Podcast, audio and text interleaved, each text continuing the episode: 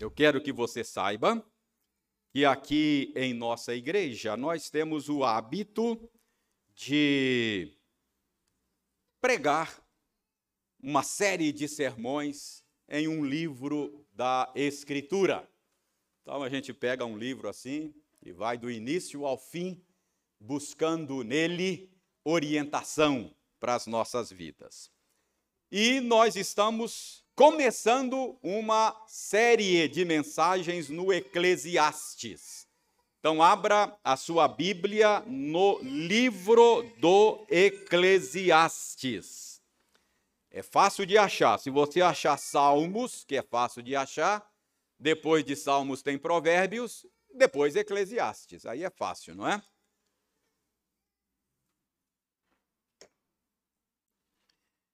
Esse é o terceiro sermão da série.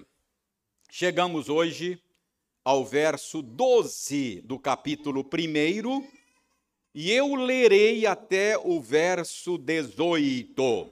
Acompanhe com atenção, com interesse, a leitura da palavra de Deus. Eclesiastes, capítulo 1, versos 12 a 18. Eu leio e você acompanha silenciosamente. Eu, o pregador, venho sendo rei de Israel em Jerusalém. Apliquei o coração a esquadrinhar e a informar-me com sabedoria de tudo quanto sucede debaixo do céu este enfadonho trabalho impôs Deus aos filhos dos homens para nele os afligir. Atentei para todas as obras que se fazem debaixo do sol, e eis que tudo era vaidade e correr atrás do vento. Aquilo que é torto não se pode endireitar e o que falta não se pode calcular. Disse comigo: Eis que me engrandeci e sobrepujei em sabedoria a todos os que antes de mim existiram em Jerusalém. Com efeito, o meu coração tem tido larga experiência da sabedoria e do conhecimento. Apliquei o coração a conhecer a sabedoria e a saber o que é loucura e o que é estultícia. E vim a saber que também isto é correr atrás do vento. Porque na muita sabedoria há muito enfado. E quem aumenta a ciência, aumenta tristeza. Vamos orar pedindo ao Senhor a bênção da iluminação. Senhor, damos-te graças mais uma vez por nos permitires nos reunir agora, como estamos fazendo agora, em torno da tua palavra, a fim de buscar nela orientação sábia e segura para a nossa vida. Que tu queiras falar ao nosso coração. Que tu queiras, ó Senhor Deus, nos mostrar a tua glória, a beleza da tua santidade. E que ao contemplar a tua glória nas páginas da Bíblia, nós sejamos transformados de glória em glória, segundo a imagem de Jesus, em cujo nome nós oramos. Amém. O que é o que é? É um título de uma música do Gonzaguinha. O que é o que é? Nesta música, o, o já falecido artista, o Gonzaguinha, uh, faz perguntas a respeito do que é a vida. Qual é o sentido da vida? Ele diz mais ou menos o seguinte: e a vida? E a vida o que é? Diga lá, meu irmão, O que é a vida? É a batida de um coração? Ou ela é uma doce ilusão? O que é a vida? É maravilha ou sofrimento? Ela é alegria ou lamento? O que é? O que é, meu irmão? Há quem fale que a vida da gente é um nada no mundo, é uma gota, é um tempo que nem dá um segundo. Há quem fale que é um sopro ou é um divino mistério profundo, é o sopro do Criador numa atitude repleta de amor. Você diz que a vida é lutar e prazer. Ele diz que a vida é viver. Ela diz que melhor é morrer, pois amada não é e o verbo é sofrer. Afinal de contas, o que é a vida? O pregador diz que procurou resposta para essa pergunta, que se dedicou a entender a vida e não chegou a lugar nenhum.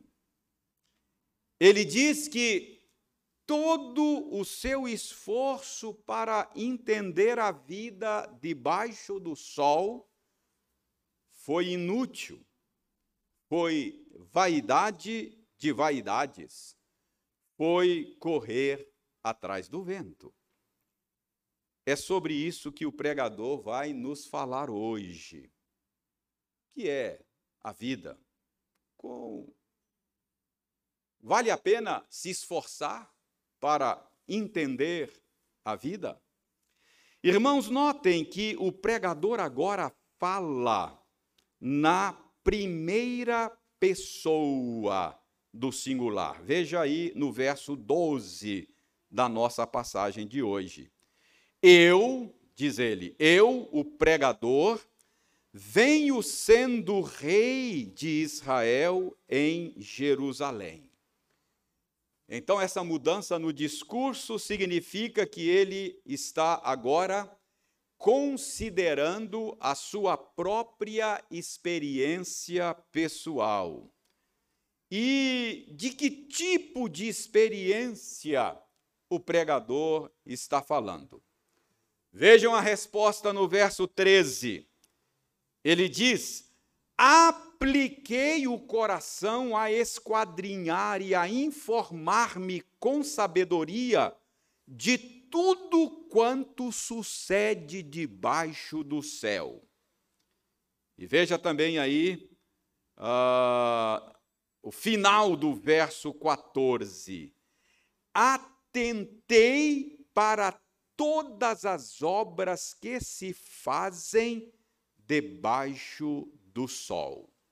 Então, depois de focalizar como vimos no domingo passado, os empreendimentos humanos em geral, agora o pregador passa a falar especificamente do empreendimento intelectual, seja ele de natureza científica, seja ele de natureza filosófica. Ele, ele diz que se dedicou ao esforço para buscar o entendimento das coisas que acontecem debaixo do céu. Então é disso que ele vai falar. É dessa experiência de busca, de compreensão, de querer entender as coisas, achar o sentido das coisas. E qual foi o resultado? Eu já adiantei, e está aí no final do verso 14. Ele diz que o resultado desse esforço, o resultado deste empreendimento intelectual é que tudo é vaidade, e eis que tudo era vaidade, diz aí o final do verso 14, e correr atrás do vento. Então, deste modo, o pregador diz que se esforçou para buscar o entendimento das coisas, e ele diz que esse seu esforço intelectual foi simplesmente inútil. Ah, mas notem que há um detalhe aí esclarecedor. Notem que o modo como o pregador fala, ele deixa claro que o insucesso da sua busca, o insucesso do seu empreendimento intelectual, não se deveu à sua incapacidade intelectual, não se deveu à sua mediocridade intelectual. Vejam aí no verso 16, ele diz: Eis que me engrandeci e sobrepujei em sabedoria a todos os que antes de mim existiram em Jerusalém. Com efeito, o meu coração tem tido larga experiência da sabedoria e do conhecimento. Então, o seu esforço não foi frustrante por causa da sua mediocridade. O pregador não era um homem intelectualmente inabilitado. Ele não era um homem intelectualmente medíocre. Ele diz aqui que ele sobrepujava a todos os que antes dele existiram em Jerusalém. E eu disse no domingo passado que a nossa convicção é de que o autor desse livro é Salomão. E se nós estivermos certos, a todos nós sabemos que quando Salomão se tornou rei, Deus deu a ele a oportunidade de pedir o que ele quisesse ao Senhor e lhe seria concedido. E nós sabemos pela Bíblia que, em lugar de pedir dinheiro, em lugar de pedir fama, Salomão pediu inteligência, Salomão pediu sabedoria para governar o povo e Deus atendeu ao seu pedido. Deus deu a ele grande sabedoria. Deus deu a ele grande inteligência. De modo, meus irmãos, que o insucesso do empreendimento intelectual de Salomão não foi por incapacidade intelectual ele era um homem perfeitamente equipado para um empreendimento desses. Se esforçar, pesquisar, estudar para entender a vida debaixo do sol.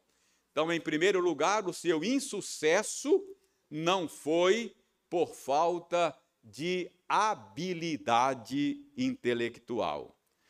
Além disso, quando a gente olha para essa passagem, a gente descobre também que não foi preguiça, não foi falta de dedicação. Ok, pode ser que a pessoa seja intelectualmente bem dotada, mas é preguiçoso, não quer pensar, não quer estudar, não quer buscar, não quer refletir, não quer analisar. Mas não é o caso aqui. Olha no verso 13.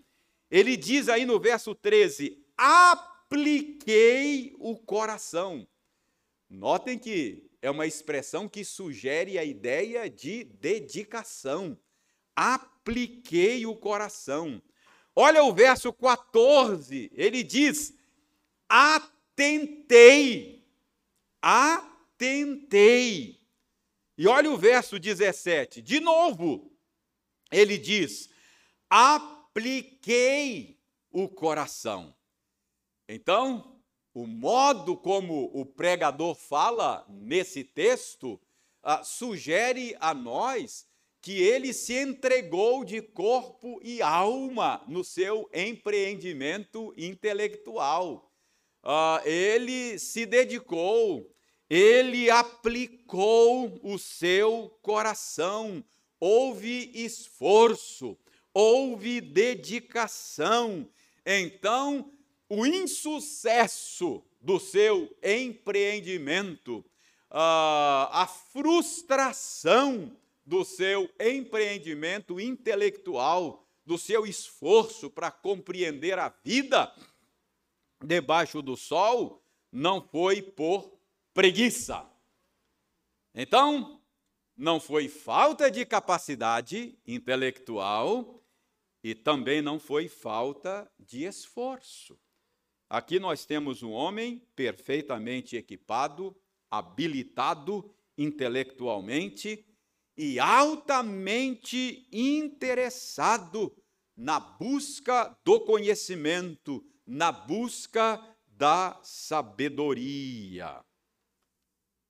Todavia, apesar das suas habilidades intelectuais, apesar de ser bem dotado intelectualmente, apesar da sua dedicação, o empreendimento intelectual do pregador o levou à conclusão de que a busca da compreensão das coisas é vaidade de vaidades. A busca da compreensão das coisas, ele diz, é correr atrás do vento, é perda de tempo. Não faz sentido se esforçar para compreender as coisas. Irmãos, e por que é que o pregador chegou a essa conclusão tão desanimadora? Por que é que o seu projeto intelectual de pesquisa, de compreensão das coisas, uh, foi tão frustrante? Por que é que não valeu a pena? Ele diz aí, olha o verso 15.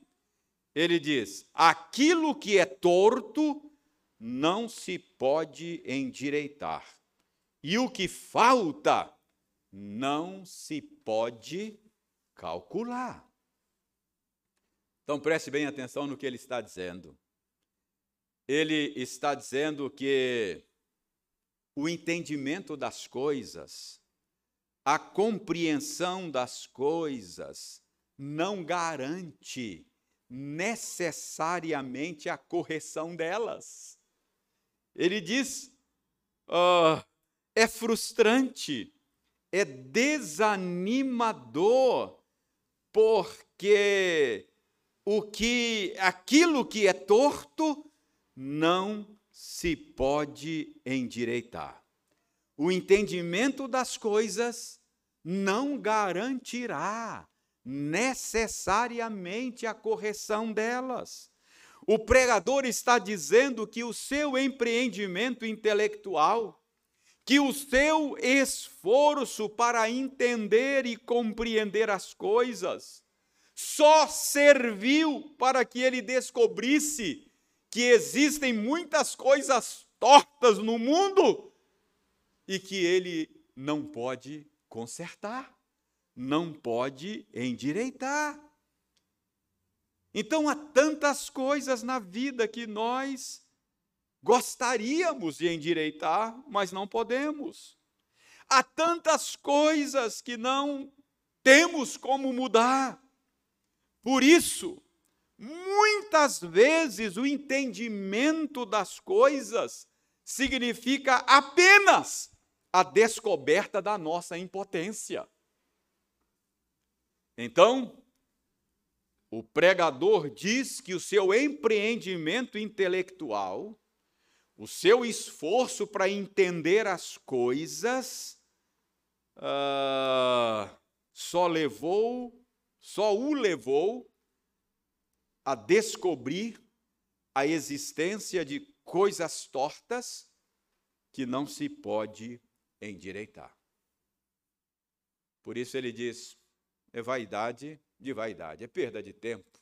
Querer entender as coisas, querer compreender as coisas. achar o sentido das coisas. Eu me esforcei nesse sentido. E a única coisa que eu descobri é que existem coisas tortas que não se pode endireitar. Vejam aí no final do verso 15, como ele fala de outra descoberta frustrante que fez. O que falta não se pode calcular. Ah, ele diz aí que quanto mais ele avançava no entendimento das coisas, maior era a sensação de que lhe faltava mais coisas a descobrir para entender. A despeito de todo esforço para entender as coisas, o pregador sabia que não tinha o quadro completo ainda.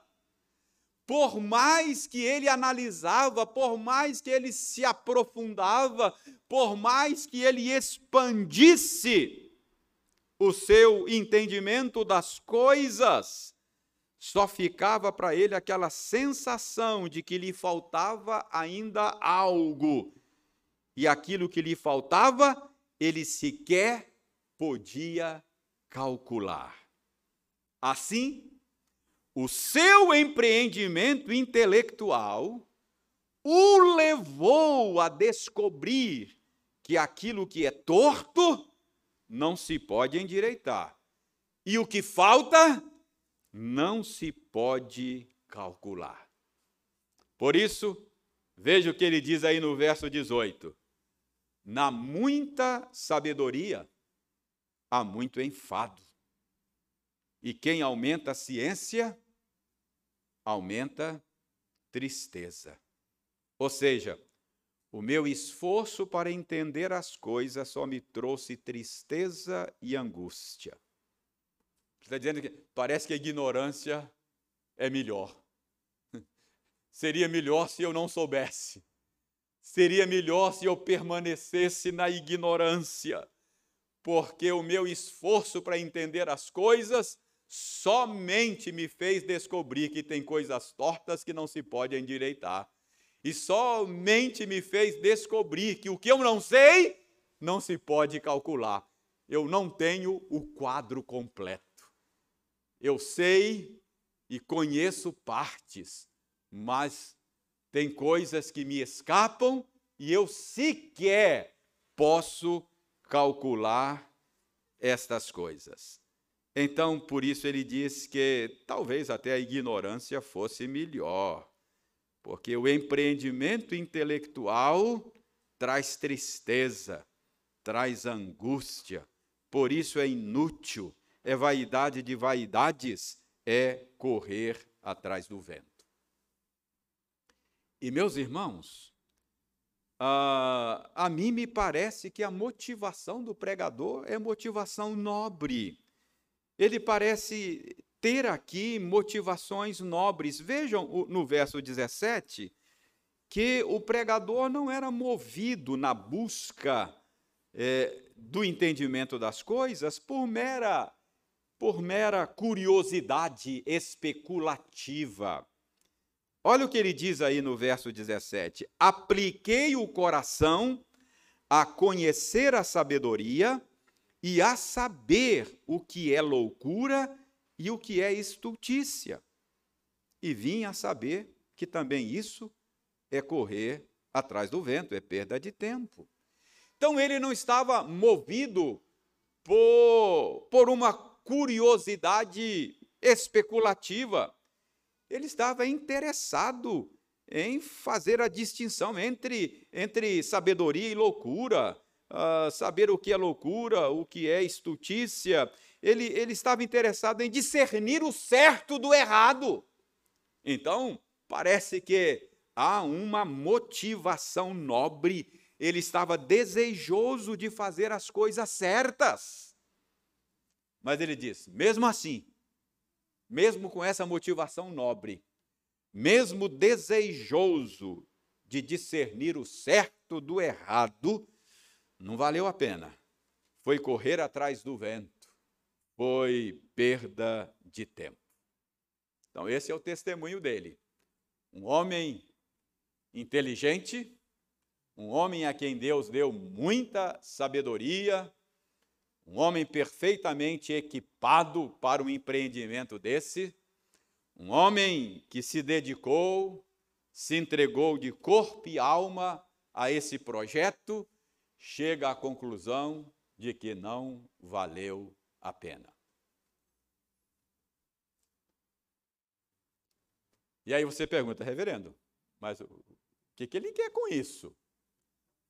Será que será que o pregador está querendo que querendo dizer que não vale a pena pensar?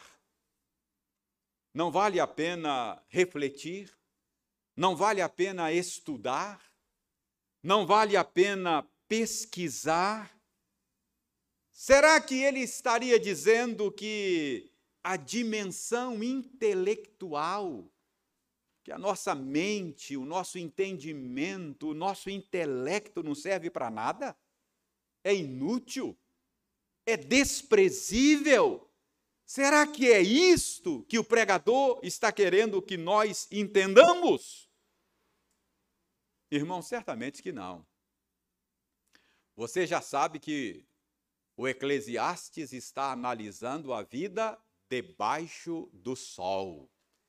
Ele usa a expressão duas vezes aqui. Uma hora ele fala debaixo do céu e depois ele fala debaixo do sol, que são expressões sinônimas. Aliás, no verso 13, dê uma olhada no verso 13. Ele está convencido de que pensar é uma tarefa dada por Deus a nós. O intelecto é uma dotação que Deus nos deu, é parte da imagem de Deus em nós. Então, nós fomos criados, nós fomos projetados para interpretar o mundo ao nosso redor. Nós fomos criados e projetados para encontrar o sentido das coisas, para encontrar o significado das coisas. Não é assim que os nossos filhos pequenos fazem? Enche a gente de pergunta: por que, que o passarinho voa? Por que, que a água molha? Por que isso? Por que, que aquilo? O que, que é isso? O que, que é aquilo outro? Eles estão funcionando como foram projetados para funcionar. Eles estão querendo achar sentido, querendo entender o mundo ao seu redor. Deus nos, ah, ah, no, nos habilitou, nos equipou com o nosso intelecto para isso. Então, Deus quer que nós pensemos, Deus quer que nós analisemos o mundo, Deus quer que nós encontremos sentido nas coisas. Aliás, não é assim que você sempre age. Você, você às vezes você, você uh, uh, fica meio perturbado, não é? Quando você não acha lógica da coisa, você, a coisa não encaixa, você fala isso não faz sentido para mim. Não é assim? É, não faz sentido. Você está funcionando como foi projetado para funcionar. Deus nos fez assim. As coisas precisam se encaixar. As coisas precisam ter lógica.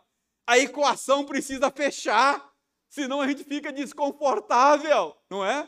Não, não, não tem sentido isso para mim. Eu preciso encontrar sentido, eu preciso encontrar lógica. A, a, a nossa racionalidade é um equipamento dado por Deus. Então qual é o problema do empreendimento intelectual? Irmãos, o problema é limitar a vida debaixo do sol. O problema é um empreendimento intelectual que não leva Deus em consideração. É um empreendimento intelectual que não leva a eternidade em consideração. Irmãos, todas as coisas debaixo do sol todas as coisas debaixo do sol só podem ser entendidas na relação delas com Deus. Você só pode conhecer uma coisa, entender uma coisa, um objeto, um ser, se você compreender as relações dessa coisa. Faça um exercício de imaginação. Imagine alguém que morreu há 50, 60 anos e e que não acompanhou a evolução tecnológica e que de repente voltasse a esse mundo. Eu não estou dizendo que volta, é só um exercício de imaginação, tá bom? Não, não me entendam mal. Mas imagine que uma pessoa voltasse aqui e aí visse um, um aparelho celular. Imagine. Ah, ele iria examinar esse aparelho, não iria? Ia conhecer esse aparelho examinando esse aparelho. E ele poderia até chegar a conclusões acertadas sobre o aparelho, não poderia? Por exemplo, ele poderia reconhecer a forma retangular do aparelho, a sua forma retangular, não é? é? Ele poderia reconhecer o material do que é feito, não é?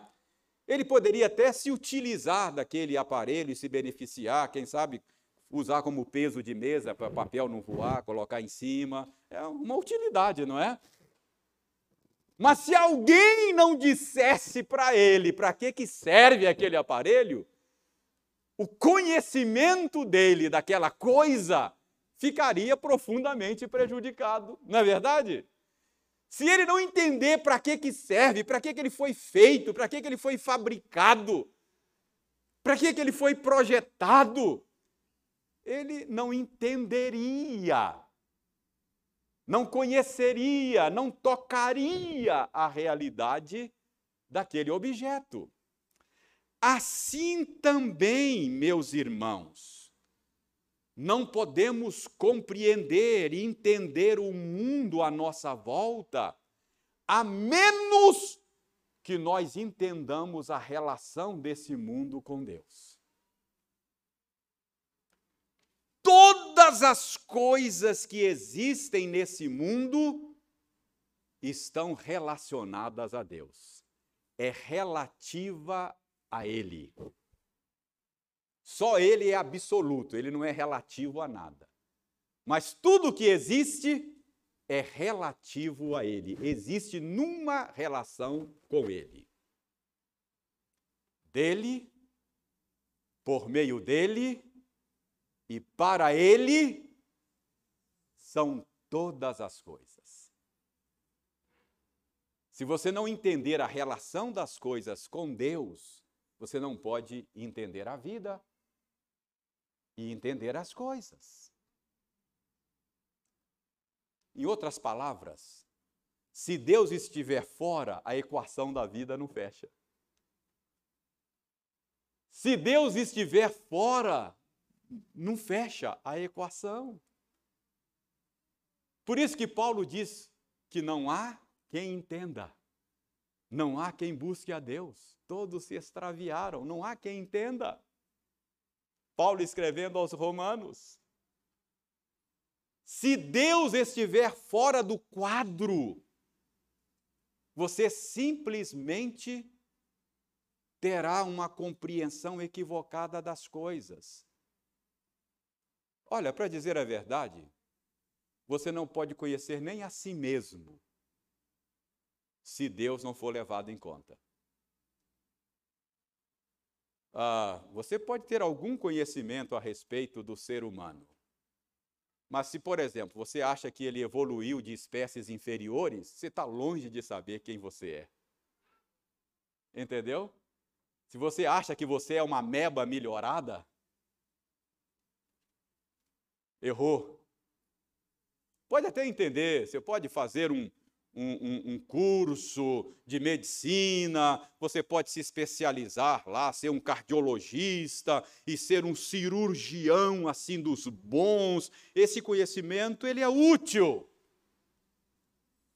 Mas sem Deus, você não entendeu ainda o ser humano.